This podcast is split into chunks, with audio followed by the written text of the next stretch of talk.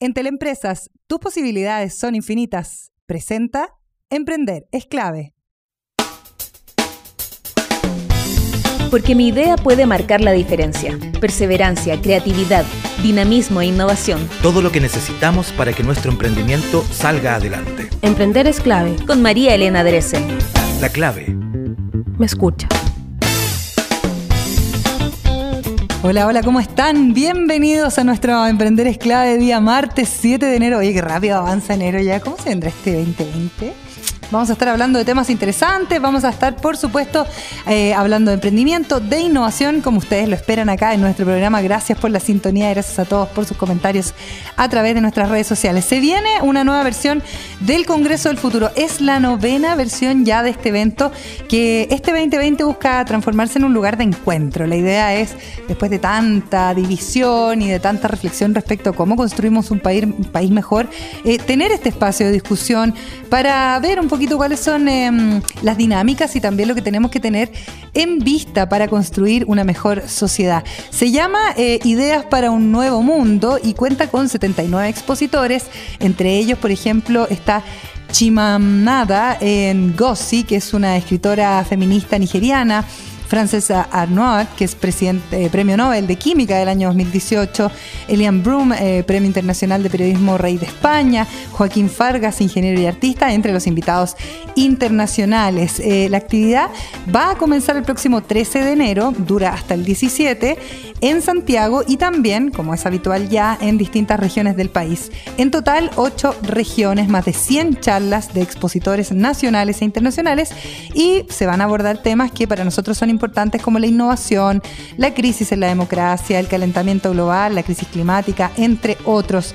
Lo que busca el Congreso finalmente es debatir sobre lo que nos está ocurriendo a nosotros los chilenos, pero también lo que está ocurriendo a nivel mundial. Nosotros no somos los únicos que estamos atravesando por una crisis social, una crisis que ayer comentábamos con la Carola Fuentes, creadora del documental junto a su marido Los Chicago Boys, eh, una crisis que viene apalancada por un sistema económico que finalmente no dio el ancho para quizás todo lo prometido y sobre todo con las nuevas condiciones que hoy vivimos, la tecnología, eh, la capacidad de conectarnos globalmente, la opción de tener nuevas y mejores oportunidades, etcétera. Y es por eso entonces que es interesante ir a darse una vuelta y mirar qué es lo que se está hablando eh, también con los expositores nacionales acá en el Congreso del Futuro, que realmente se ha convertido como en una mm, sala de conversación, un laboratorio ¿no? de innovación que siempre apunta a la sociedad, podríamos decir, innovación social. Es abierto a todo el mundo, em, eh, tiene que ver con eh, pensar un poquito distinto y ponerse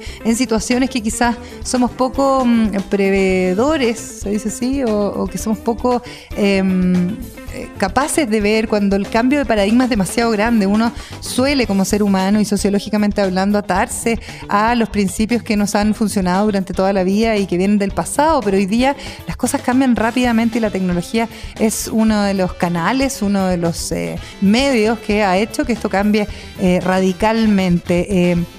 No significa evitar las manifestaciones, significa comprender las manifestaciones y entender de qué manera esas manifestaciones también quizás se hagan parte de un día a día. Eh, que van mucho más allá de la rabia, van mucho más allá de, la frustración, tiene que ver con cómo vamos construyendo una sociedad que nos integre a todo y que sea obviamente menos desigual. Es por eso que em, el Congreso del Futuro en algún minuto eh, trató de como ajustar su programación a todo lo que ocurrió después del 18 de octubre y es súper interesante además que vengan personas que vienen pensando en esto hace mucho tiempo, por ejemplo los premios Nobel o eh, algunos de los eh, invitados internacionales. Como todos los años, el evento principal se va a transmitir vía streaming para que la gente que no puede venir a la capital o no puede acudir a alguno de los que se hacen regiones pueda verlo en todo el país. Eh, hay un sitio web que se llama El Congreso del Futuro y eh, por supuesto, se van a transmitir en streaming no solo los que se desarrollan acá en Santiago, sino también los de regiones. Eh, para ir al evento también se tienen que inscribir, así que entren a la página del Congreso del Futuro porque se llena muy rápido, es gratuito y hay que eh, poder guardar un cupo si es que uno quiere ir. se van a desarrollar en distintas partes, ¿ah? por ejemplo, en la región metropolitana entre el lunes 13 y el 16 en el Teatro Oriente, ahí en Pedro Valdivia 99. Ojo, porque la gente que está acostumbrada al Congreso del Futuro y que ya ha ido en eh, ocasiones anteriores, generalmente iba ahí a la, a la sede del ex Congreso Nacional. Hay distintos teatros que van a estar en regiones. Está toda la información en el sitio web del Congreso del Futuro, en esta nueva versión, em, donde se va a debatir qué es lo que nos está ocurriendo acá a los chilenos. Es la novena versión del Congreso del Futuro que se ha transformado realmente en una forma de eh, poder plantear temas que son fundamentales y que no son de futuro, que son del presente y que nos afectan a todos. Así que interesante Congreso del Futuro.cl, ahí pueden encontrar las charlas, los expositores, el programa, las regiones, etcétera, etcétera. En nuestro programa de hoy vamos a estar conversando con eh, el creador de em, una nueva eh, comercializadora de café, se llama Apucaldi Café. Es una empresa familiar que nace por allá por el 2009 y distribuye un café de especialidad bien interesante acá en Chile. Son em, cafés que se realizan con em, eh, producción sostenible, eh, se cultivan de manera sustentable, tienen un impacto social, ambiental y económico que es positivo y esto entonces está em, determinado por varias certificaciones internacionales que tienen. Y después vamos a estar conversando con el gerente general de la agencia Digital que lanzan su programa Digital IQ, coeficiente intelectual digital, que es la idea es fomentar las capacitaciones internas y certificar a gente en eh, distintos diplomados y cursos con un modelo como de recompensa en base a la cantidad, calidad y alcance de las certificaciones que cada persona pueda adquirir. Esto es importante para la retención de talento en todas las áreas disponibles. Y ojo, porque hay varias encuestas que hablan, una vez eh, ocurrido lo que ocurrió en nuestro país en octubre, eh, de cómo se le puede dar un 2.0 a nuestros trabajadores, de qué manera también ellos se quedan en las empresas, no quieren migrar porque tienen oportunidades, por ejemplo, de seguirse capacitando. Vamos a hablar con nuestro primer entrevistado de este día, martes. Eh, vamos a hablar de una empresa familiar eh, que nace el año 2009, ya hace harto rato, con la idea de distribuir café que fuera de mejor calidad, café que tuviera distintas especialidades, además un café ojalá que tuviera producción sostenible en un país donde no sé si el 2009 estábamos tan acostumbrados a tomar buen café o fueron pioneros, innovadores con Aucaldi Café. Mauricio Rodríguez es gerente comercial de Aucaldi y nos acompaña hoy día acá en el programa. ¿Cómo estás, Mauricio? Bienvenido. Bien, María Elena, buenos días. Muchas gracias por la invitación. Cuéntame un poquito la historia de, em, de este emprendimiento. ¿Es una empresa ya o sigue siendo un emprendimiento? No, no, no. Es empresa ya formalmente. Ya. Mira, esto surgió básicamente porque a mí me tocó viajar mucho por Sudamérica y específicamente en Colombia. Ya. ¿Por tu trabajo? Por trabajo en ese tiempo. Yo soy ingeniero agrónomo y trabajaba en una empresa química. Entonces me tocaba viajar por Sudamérica. Perfecto. Y uno de los clientes que atendíamos era la Federación de Cafeteros de Colombia. Mm. Y yo como soy Ni más ni intruso, ni más ni menos. Y yo como soy intruso y desde un comienzo me llamó la atención el proceso del café, me fui metiendo en todo, en el fondo, los ámbitos, desde el cultivo, desde la cosecha, los laboratorios de control de calidad. Y en cada viaje traía mi stock, mi Ya. pequeño stock de café Para tu consumo. para mi consumo. Perfecto. Y lo que me llamó la atención es que en ese tiempo no encontraba esos sabores que yo probaba allá, esa calidad de café. Y yo te diría que hoy día lo encontramos, pero un precio que es bastante. Sí. como que deja a mucha gente fuera de la posibilidad de tomar un buen café. ¿ah? Absolutamente, Mm. absolutamente. ¿Ya? Entonces, en ese proceso, las importaciones pequeñas que le digo yo empezaron a crecer. Ya no era un kilo, dos kilos, sino fueron cinco kilos, seis kilos. ¿Y te pedía la gente o Claro. lo trae para ti? No, yo lo daba a probar después. Y decía, mira, prueba esto, es diferente. Entonces, la gente acá en Chile, muy acostumbrada al café soluble, notaba inmediatamente la Por diferencia. supuesto, por supuesto. Oye, es que me da mucha risa porque justo la semana pasada yo estaba almorzando con mi mamá y tengo un viaje programado donde tengo que hacer escala en Colombia. Me dijo, no encuentro un café como la gente, me dijo, y en Colombia el más barato, tráeme ese que se llama no sé cuántito, eh, tráemelo del aeropuerto. Me hizo lo encargo así la semana pasada y eso Sí. que han pasado 10 años desde esta historia que tú estás contando. 10 años. Sí. 10 años. Y bueno, y en ese proceso, se, bueno, se nos prendió la, la ampollo- la- la ampolleta, como se dice, Ujú. básicamente porque no habíamos, no encontramos esa oferta acá. Ok. Entonces ahí tomamos la decisión, se- en el fondo se produjo un tema familiar, mi señora con niños chicos, hay un proceso complejo, Sí, pues. interno, ¿cierto? Uno la como que familia. no quiere salir a trabajar mucho, se quiere quedar más con los niños. Hay mucho sentimiento de culpa, hay, no sé, una serie de procesos internos que en el fondo Aquí cuando uno tiene la guaguita le pasan la guaguita y la bolsa de culpa. Así, es como una mochila. Otro. Una Ya. mochila, es casi culpable por bañarse, Claro, por, por comer, todo. por todo. Entonces, tomamos ahí la decisión y dijimos, bueno, tratemos de mejorar nuestra calidad de vida. Primero que nada, ese fue el objetivo. Cosa de estar más tiempo con los niños. En ese tiempo, mi señora, en el fondo, tenía el trabajo bastante absorbente. En una multinacional, llegaba tarde. Se iba temprano. Se iba temprano. Entonces tampoco había mucha vida familiar y los fines de semana era mucho de dormir, de descansar. No Claro. había ánimo ni energía de Como le pasa a tantas familias. como pasa mucho. Sí. Ese fue el motor. Tratamos de tomar ese motor en el, cierto- en el fondo para partir. Y después, bueno, de tomar la decisión viene toda la parte que es comercial y técnica. Bueno, ¿cómo echamos a andar esta idea? Claro. Entonces, la dividimos en dos ámbitos. Mi señora se encargó de toda la parte formal. En el fondo, siempre entendimos que teníamos que ser formal. Ya. Con resolución sanitaria, con factura, con todo. Muy difícil, Es complejo. sobre todo cuando quieres importar de otro país, Claro, porque hay otro proceso, hay otros procedimientos que son adicionales a los a lo que uno hace acá como una Claro, pyme como cualquiera. una pyme cualquiera. Entonces hay muchos certificados, agentes de aduana, inspecciones fitosanitarias en el fondo y que hay que empezar a, a dominar. Claro. En el fondo, si tú no haces bien ese, ese proceso, tu café puede quedar en el puerto y puede quedar Para siempre. para siempre. Y esa es tu primera inversión, probablemente. Exactamente. Ya. Exactamente.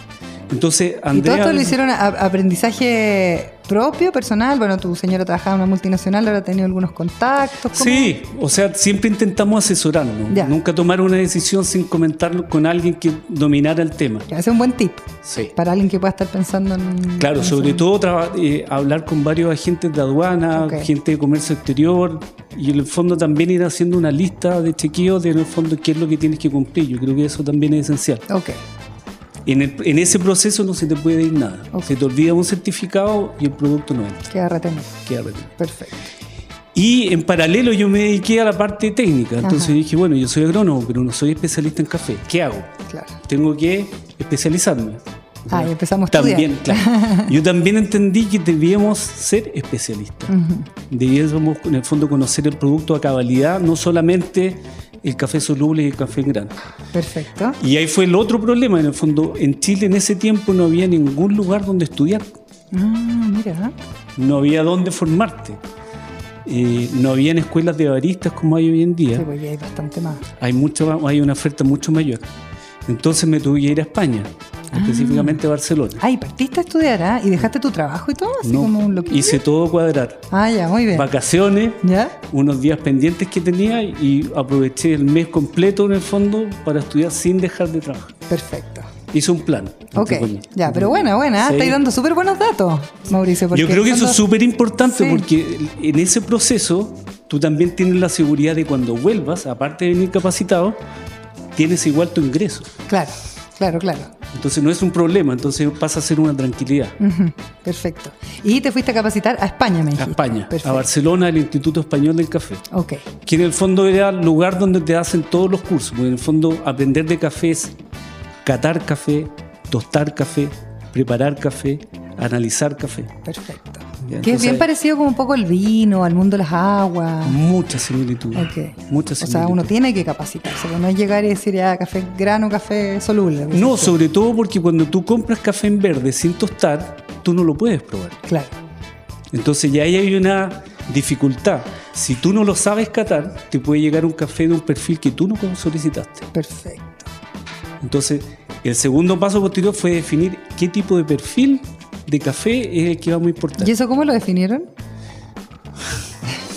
¿Por guata o su focus? no, ¿Cómo mira, ahí- mira, lo que hicimos fue seguir un poco el ejemplo de, lo, de, de otros productos. Entonces, dadas las similitudes que tenía con el vino, yo empecé a hablar también con enólogos y decía, bueno, ¿cuál es el gusto del consumidor chileno en cuanto a vino?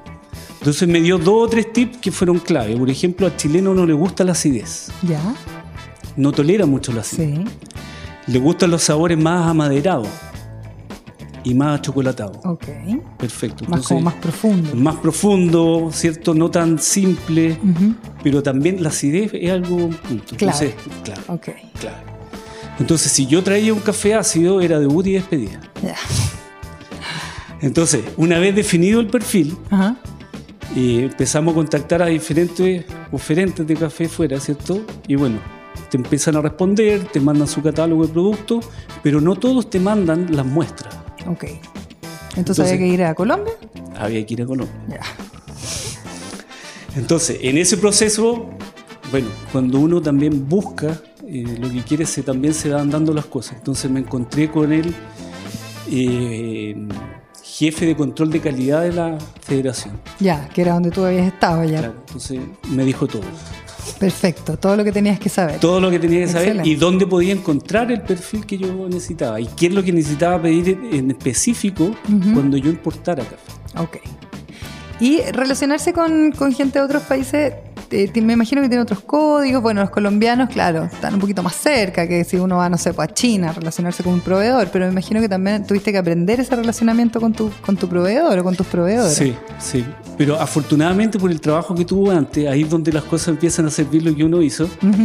Yo, en el fondo, me tocó viajar a Argentina, a Perú, a Ecuador, a Brasil, Panamá. Ok. Entonces, siempre eh, me tuve que relacionar, en el fondo, con distintas idiosincrasias. Perfecto. Y siempre en ámbitos comerciales y en ámbitos técnicos. Entonces, eso obviamente manejabas. me facilitó mucho llegar. ¿Y cuándo hacen su primera importación de café y cuántas variedades? Cuéntame un poquito. El año 2010 hicimos la primera importación. Ok. ¿ya? Y em, definimos em, traer dos tipos de café. Que ahí también fue una definición que hicimos a propósito desde que se inició la empresa, que era trabajar con cafés orgánicos, con café sostenible. Ok.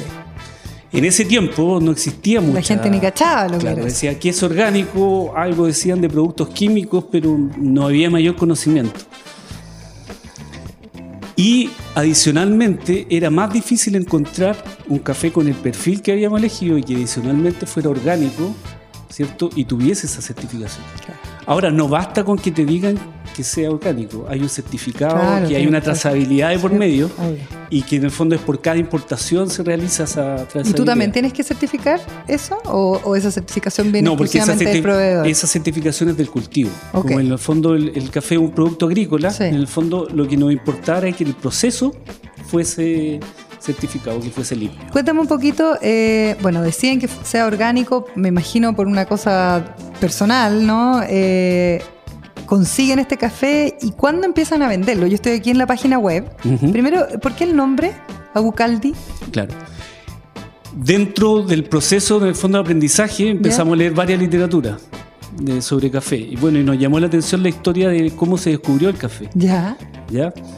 Y la historia, la más aceptada de cómo se descubrió es que Caldi es un pastor de Abisinia, que es la actual Etiopía, Ya. que en el año 600 después de Cristo observó que sus cabras tenían un comportamiento como exaltado o alegre Ah. después de comer un fruto.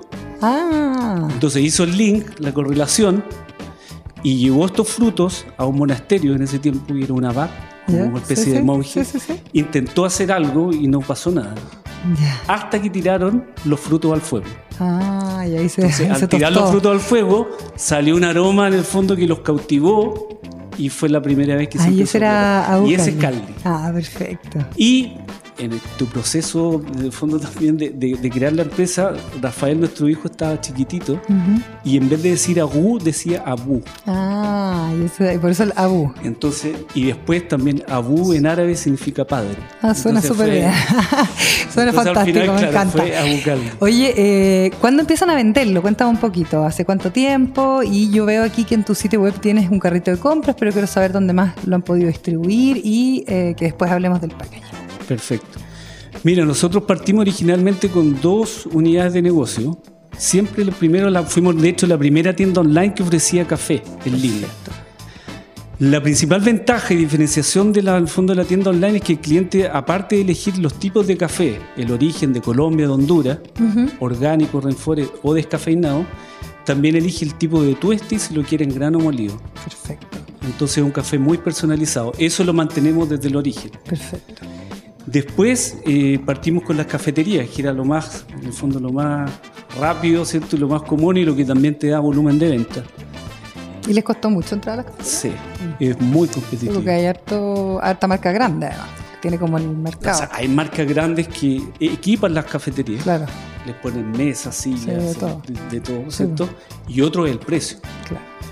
¿Por qué? Porque en el fondo, en Chile en particular, el concepto de café de especialidad en ese tiempo tampoco existía. No. Entonces el cliente no diferenciaba. un café, ¿no? ¿Por qué voy a tomar este y no este otro? claro. Y después postulamos un capital semilla de Cercotec, que yo creo que es un hito importante dentro de la empresa porque nos hizo hacer un segundo plan comercial, Ok, con más experiencia, claro. con números ya, con, donde, donde- donde tú ya sabes lo que vende y lo que necesitas vender y qué quieres crecer. Ujú. Y ese, con ese capital compramos máquinas automáticas y empezamos a dar el servicio para las oficinas. Porque también nos dimos cuenta que las oficinas ya no ponían el tarrito de café como ponían antes. No, po. Entonces pedían algo distinto. Y generalmente esas máquinas son malazas. Ah, ya. ¿Y esas máquinas de dónde las importaron? Una alternativa era importante. Pero en el fondo optamos por quedarnos en el terreno más conocido. El café. Claro, el café y no agregar. proveedores de esa- Claro, y Claro. buscamos una alianza comercial interna con un importador acá. Conseguimos buenos precios y lo otro buen soporte técnico, repuesto, eh, en el fondo, y comenzamos a dar este servicio a la oficina. Ya, y ahí empezó a aprender la cosa. Y ahí, claro, y ahí después.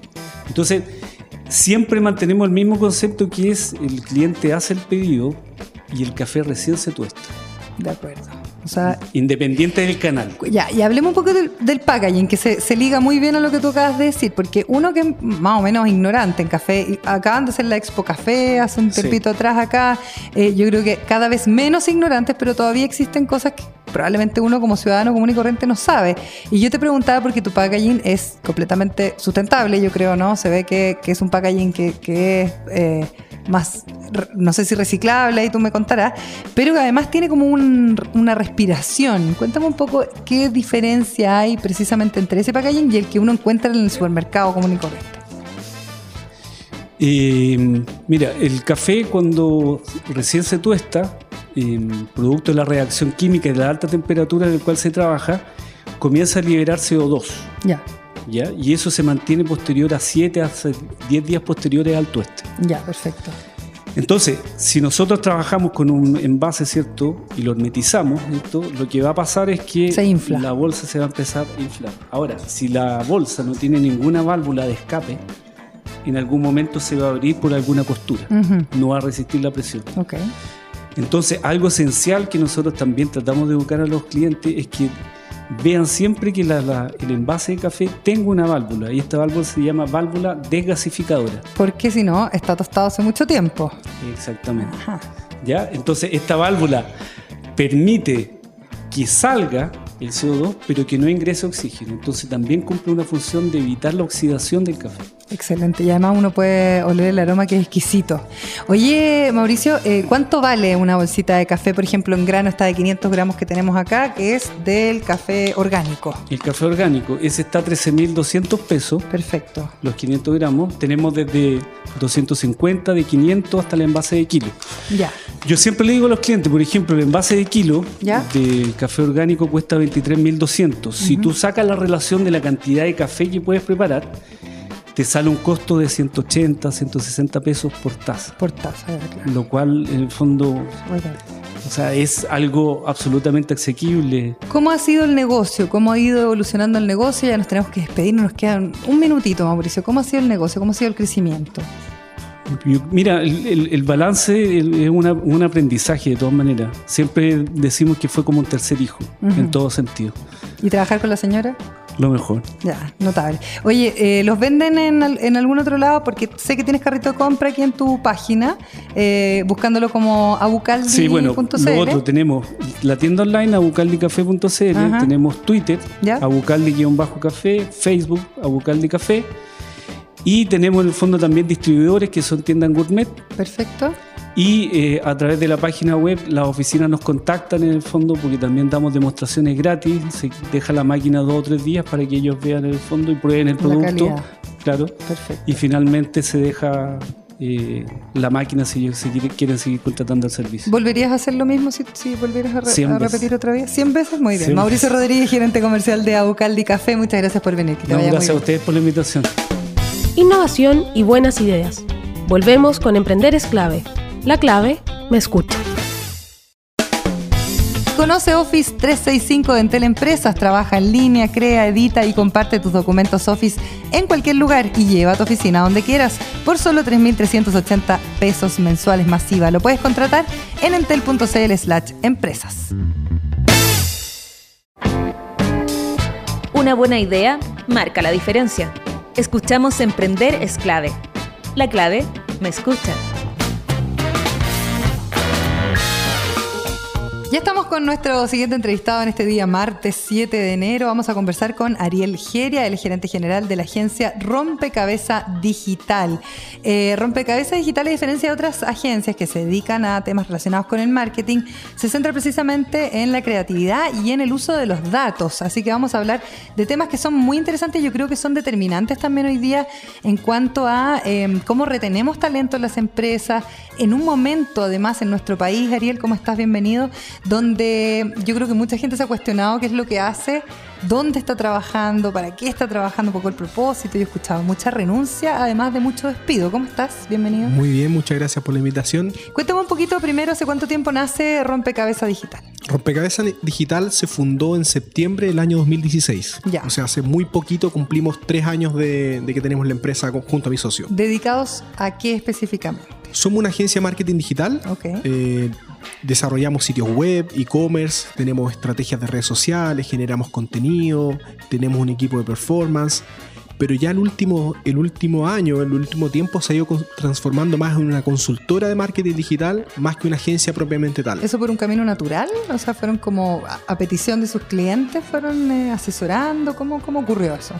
Nos dimos cuenta que había una oportunidad eh, en el tema justamente de la, de la asesoría, la consultoría, más, más que prestar servicios netamente de agencia. Hoy día hay mucha competencia en, en el mundo de las agencias, hay muchísimas agencias, cualquiera puede salir y formar una agencia con, con un par de personas. Entonces, como, como un elemento diferenciador, nos fuimos, nos fuimos trasladando al mundo de la consultoría y empezamos también, de alguna forma, tener profesionales más preparados en, en la misma agencia. Porque eh, aparece una necesidad bien interesante, Ariel, que yo creo que la academia no está llenando, ¿no? Estos profesionales que tengan algún tipo de conocimiento y manejo cuando estamos hablando de marketing digital.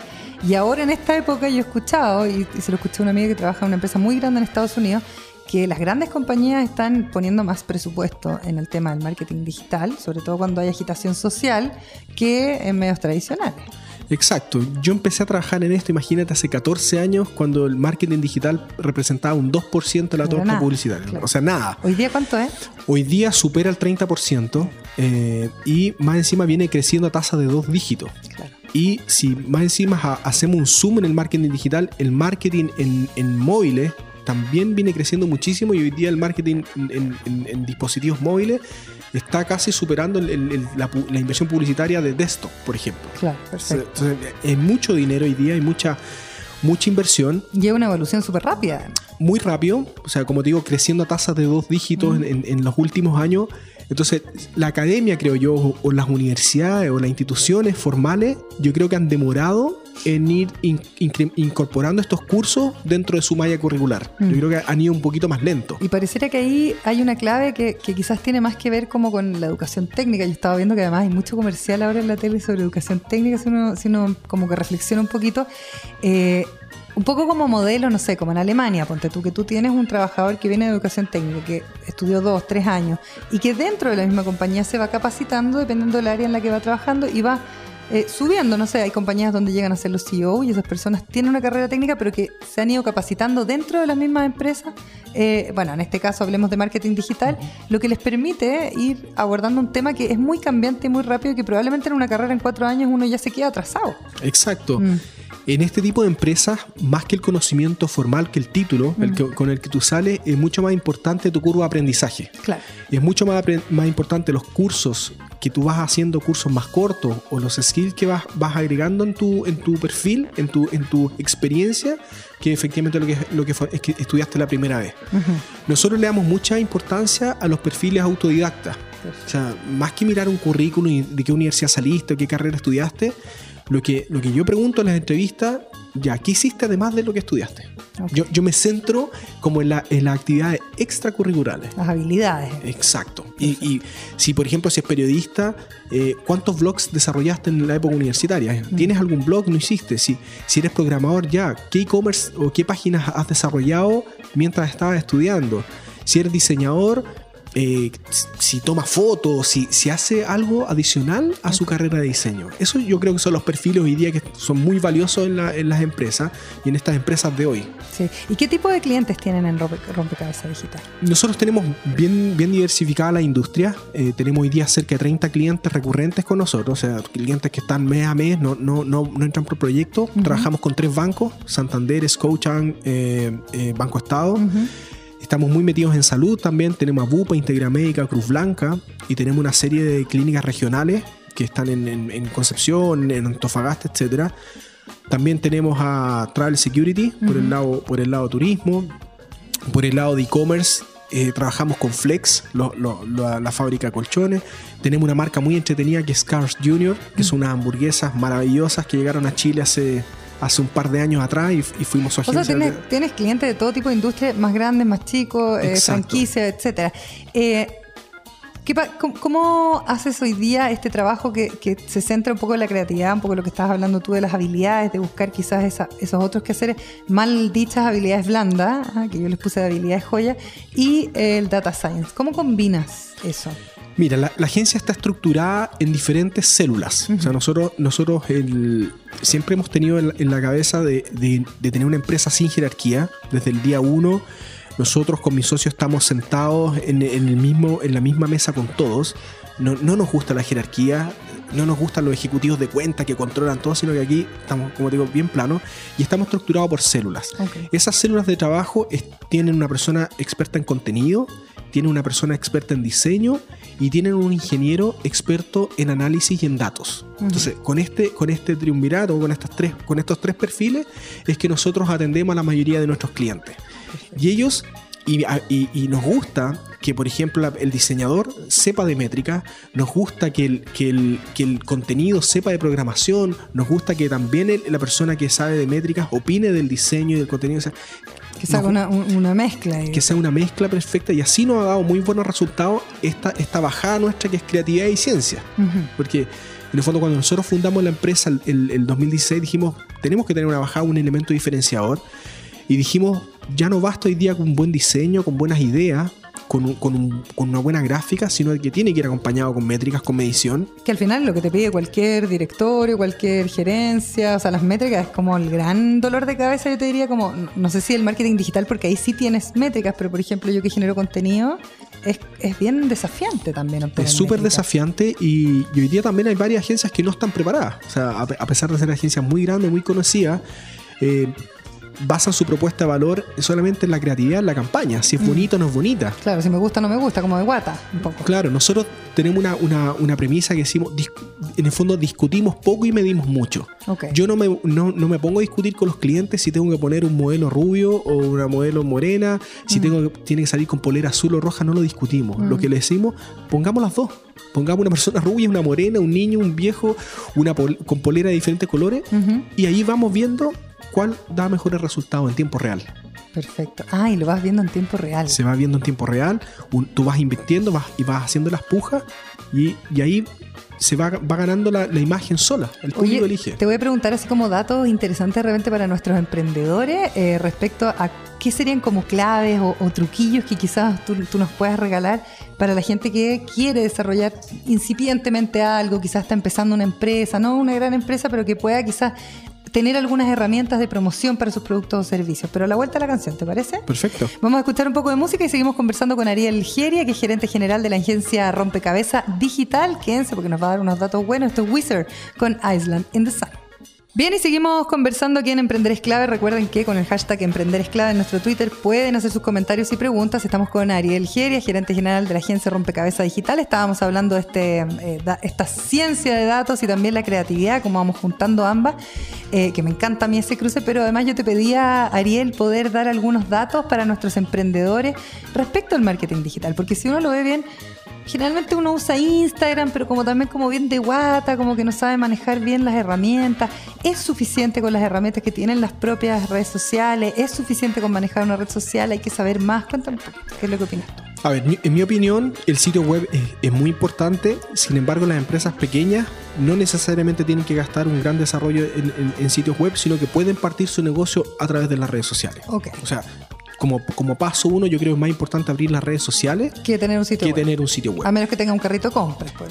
A menos que tengas un carrito compra y si, y si te vas por el lado del e-commerce, existen, eh, existen herramientas como o- sitios como Shopify que te, tienen los sitios ya prearmados y se invierte muy poco y ya tú puedes tener funcionando un e-commerce con muy bajo esfuerzo. Ahora, yo siempre recomiendo abrir redes sociales. Hay mucha gente que cree que Facebook está muerto y Facebook está muy lejos de morir. Ah, o sea, tiene, tienes una audiencia inmensa, más de 2 mil millones de usuarios activos en el mundo. Quizás piensa que están muertos los más jóvenes, ¿o no? Los que no son tan usuarios. Exacto, pero, pero cuando tienes una masa crítica tan grande en Facebook, cuando tú haces publicidad con muy bajo presupuesto, estamos hablando de 5 mil, 10 mil pesos, Ajá. tú puedes llegar al público que tú quieras. Por intereses. Y tú no segmentas por edad, ya no segmentas por zona geográfica, ni por, ni por género. Ah, se puede segmentar por interés. tú segmentas por intereses. Si tú, si tú tienes una tienda de diseño, tú segmentas a las personas que les gusta el mundo del diseño. Ahí está la data, pues. Ahí está la data. Y ahí está que tú llegas al público objetivo realmente que tú quieres. Ujú. Instagram tremendamente potente.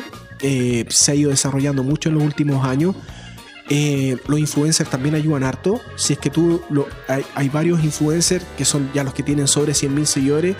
Que, que la gente trata de llegar, quizás un poco costoso llegar, pero existen muchos microinfluenciadores que tienen desde los 10.000 seguidores que también son importantes. Sí, que parece que es como una tendencia además, a nivel Es, un- mundial. es una tendencia porque te entrega mucha credibilidad, Ujú. no es gente famosa, pero, pero 10.000 seguidores igual sigue siendo un número interesante. Y la gente que sigue esa- a, a- a ese influencer lo sigue por, por lo que sube, por algo, por su línea editorial, por, por su pasión, por lo que le gusta. Entonces, tienes 10.000 personas muy bien segmentadas. Entonces, puedes llegar a un, a un público muy amplio a través de, de ese, de ese seguidor. Ponerle ojo a eso entonces también. Ponerle ojo, hay que tener claro también que el contenido orgánico es prácticamente cero. ¿Qué quiere decir eso? Si yo posteo algo en mis redes sociales, sea una empresa, un emprendimiento, es necesario patrocinarlo. Ok. Se vas a tener que gastar patrocinio, pero puedes gastar 30 mil, 50 mil pesos mensuales y no es un, un monto muy grande, pero con eso te aseguras, por un lado, alcance, que más gente te vea, también te aseguras interacción, que más gente te cliquee o más gente comparta el contenido, te comente algo, o que más gente, ah, existe otro formato que el link click, que te, te pincha y te, te lleva a, tu, a a tu a tu página. Entonces, a todos los emprendedores yo les digo, abran las redes sociales, pónganle cabeza, patrocínenlo en contenido, preocúpense de, de- de definir ciertos pilares de contenido, definir de ¿Qué ciertas es lo que quiero comunicar en el fondo? Exacto, de qué quiero comunicar, definir cuál va a ser el tono de la marca, si quiero ser eh, muy informal, quiero, quiero ser como un WOM irreverente, o, o más bien una empresa seria, una, para un público más adulto y tengo que ser más formal. Ah, o sea, hay que sentarse, pensar bien y diseñar por lo menos un, un marco sobre la estrategia que yo, que yo voy a... Exacto, y, y- y como última aplicar. recomendación,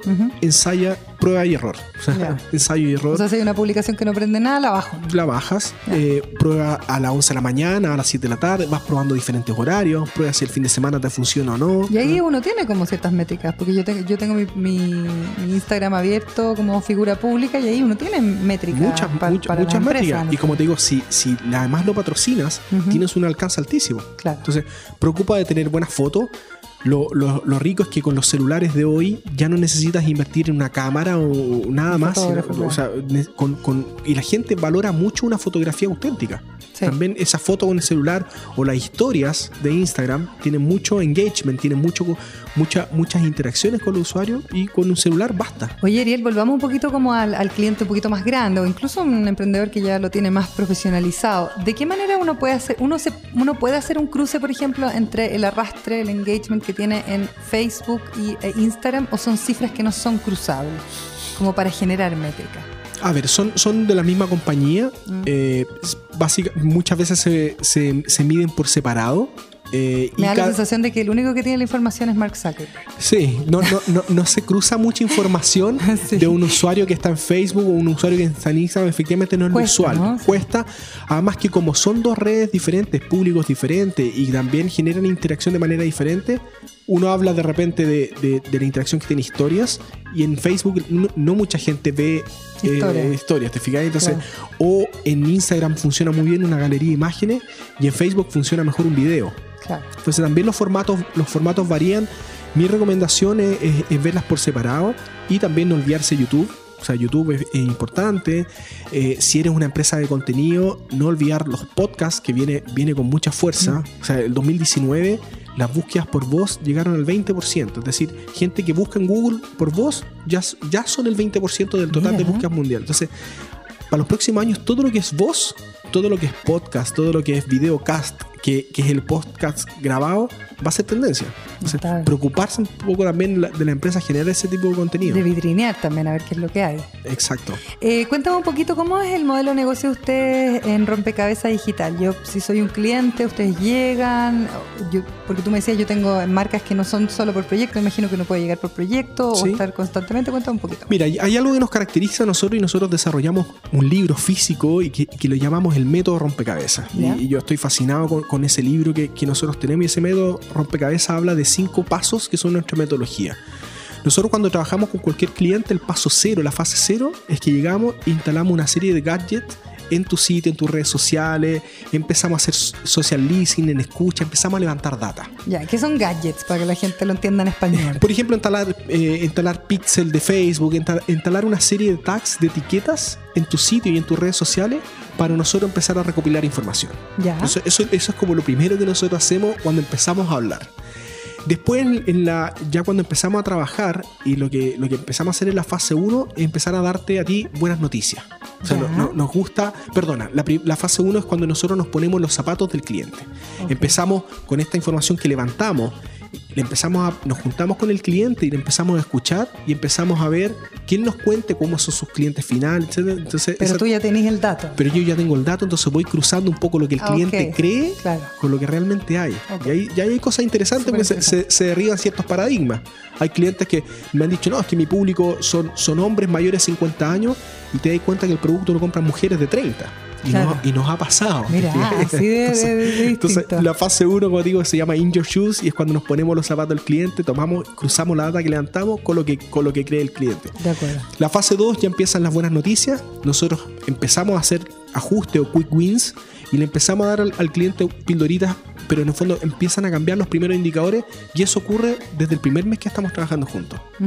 Cómo subieron la cantidad de interacciones, cómo subió tu tráfico web, cómo, cómo subieron los formularios de contacto, cómo subieron las transacciones. Fíjate, o sea, nos, nos preocupamos de darle siempre al cliente buenas noticias. Ya, y, esa, y eso en el fondo ya te va como dando como un aliciente para que tú digas, ah, ya, voy a invertir quizás un poquito más en marketing digital, estoy teniendo algunos resultados, los puedo medir, etcétera, etcétera. Exacto. De ahí nos pasamos a la, a la fase 3, que ya es darle al, al cliente herramientas o cambios significativos en su negocio. Ajá. O sea, no, no quedarnos solamente en las buenas noticias, en esas pildoritas, sino que ya la fase 3 el equipo tiene que ser capaz de dar un, un- un- un golpe significativo. Y pasamos... El KPI. El, el- el KPI que cambia. O sea, si, si a ti te interesa inscribir personas en la universidad, la cantidad de inscritos que suba a través del marketing digital. Así bien directo. Bien directo y, lo- y qué es lo que te importa en el negocio. ¿Ya? Y el último, ya para cerrar, lo que nos preocupamos una vez que ya tenemos resuelto para lo que nos contrataron y el cliente ya está satisfecho, contento, vamos por más. Y ahí mostramos todo el pool de Ujú. y ya empezamos a mostrar, mira, te falta una campaña creativa y nosotros tenemos creativo. O bien te falta una, una herramienta de monitoreo, nosotros tenemos herramienta de monitoreo, ¿te fijas? O, o te falta fortalecer performance, diseño, etcétera. Ariel, eh, bueno, tú llevas muchos años trabajando en marketing digital, eh, menos tiempo con eh, rompecabezas digital, pero ¿qué pasa con todavía con esa gente que quiere como la página en el Mercurio ah, y no y no apuesta por el marketing digital? Yo me acuerdo de haber estado metida como en un comité asesor de Coca-Cola y hace como cuatro años Coca-Cola dejó de poner presupuesto para hacer marketing en papel, por ejemplo, porque era una cosa que no iba tampoco con las lógicas de sostenibilidad, etcétera, etcétera.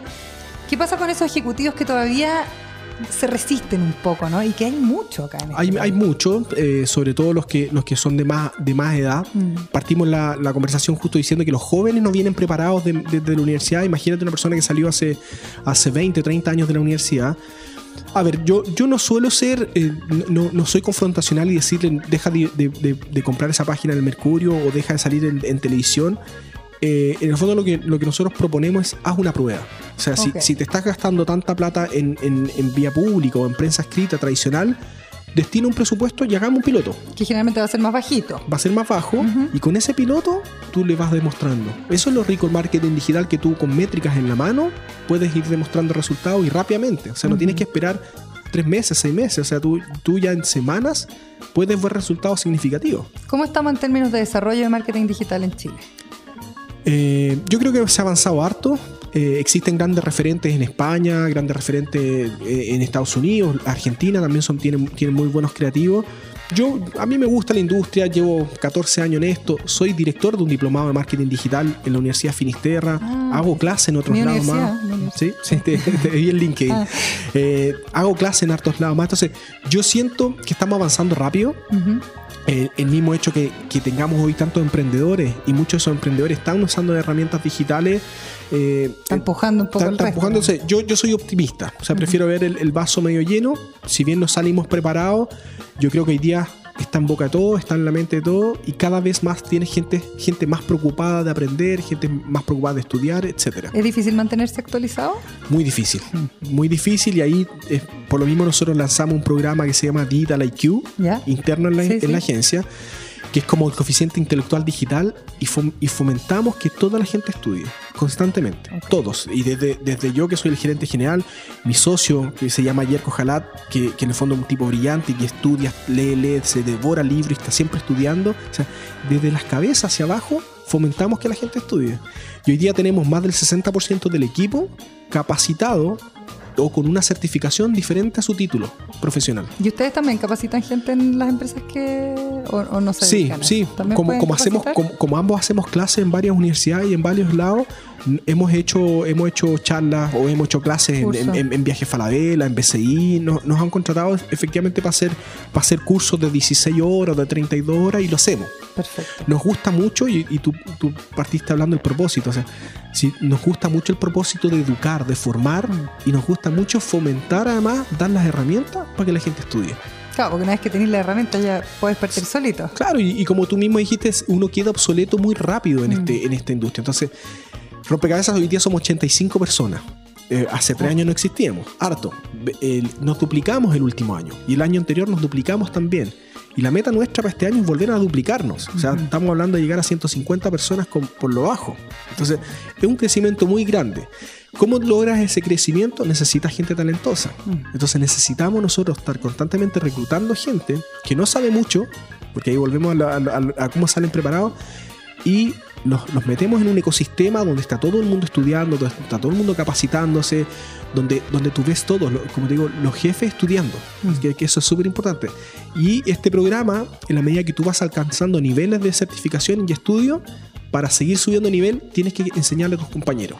Entonces, es todo, es todo un programa que creamos con, con, con gamification, Notable. donde, donde tú vas ganando tardes libres, días libres, ganas cenas, ganas, ganas plata, una serie de cosas. Y en la medida que tú vas subiendo, le tienes que traspasar esos, esos conocimientos al cliente. Ah. Y una vez que lo traspasas con los clientes, se lo tienes que traspasar a tus compañeros. Perfecto. Y si además logras que tu grupo, estas, estas células que yo te hablé, de contenido, diseño y métrica, si tú logras que tu grupo estudie completo, nosotros les pagamos hasta un viaje en el extranjero a un seminario al que ellos quieran para que se ¿No capaciten. están buscando empleados en rompecabezas?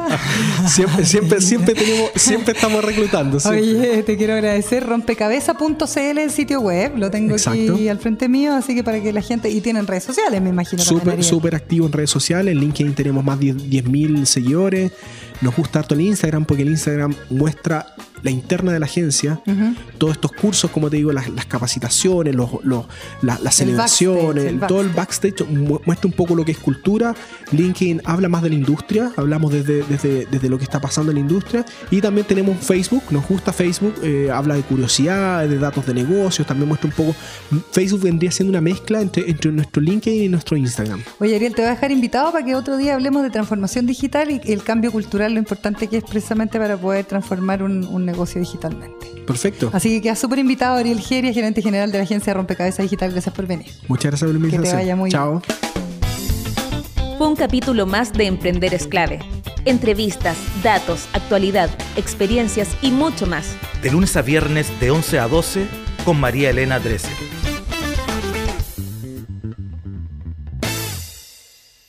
En Teleempresas, tus posibilidades son infinitas. Presentó Emprender es clave.